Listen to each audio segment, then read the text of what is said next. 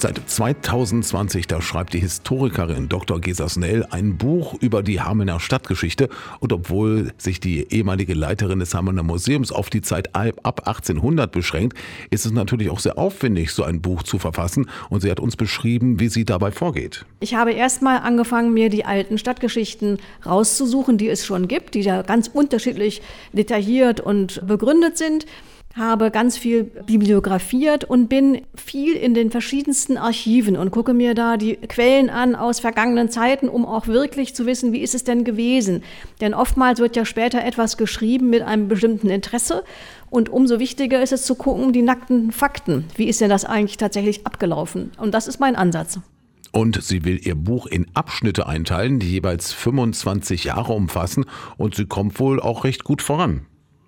Es ist sinnvoll, wenn mal bestimmte Dinge glasklar festgelegt und belegt werden. Zum Beispiel die Frage, wie viele Menschen haben denn um 1800 in Hameln gelebt? Die lässt sich ganz schwer beantworten, weil es zu der Zeit keine Statistik gegeben hat. Der eine hat dies geschrieben, der andere das.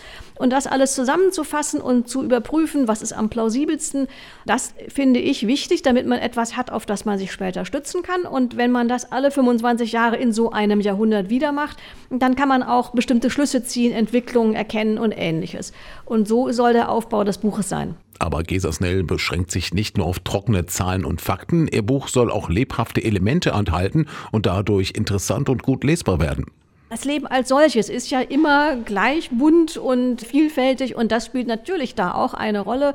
Wenn man sich zum Beispiel überlegt, dass ein in Hameln geborener Jurist später in Bad Münder zum Revolutionär wird oder wenn man liest, dass im 19. Jahrhundert hat es viele italienische Einwanderer in Hameln gegeben. Und was haben die gemacht? Die haben Ratten- und Mäusefallen verkauft, Barometer und verschiedene Messinstrumente.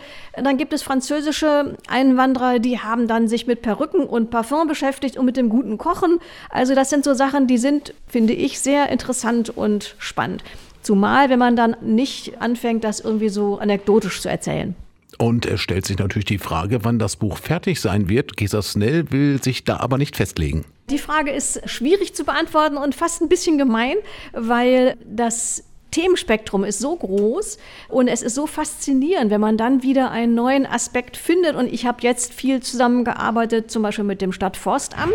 Von Wald weiß ich ganz wenig, aber der Wald hat für die Stadt so eine große Bedeutung gehabt. Und um mir das zu erarbeiten, brauche ich dann eben doch auch wieder ein bisschen Zeit. Also das ist ein langfristiges Projekt.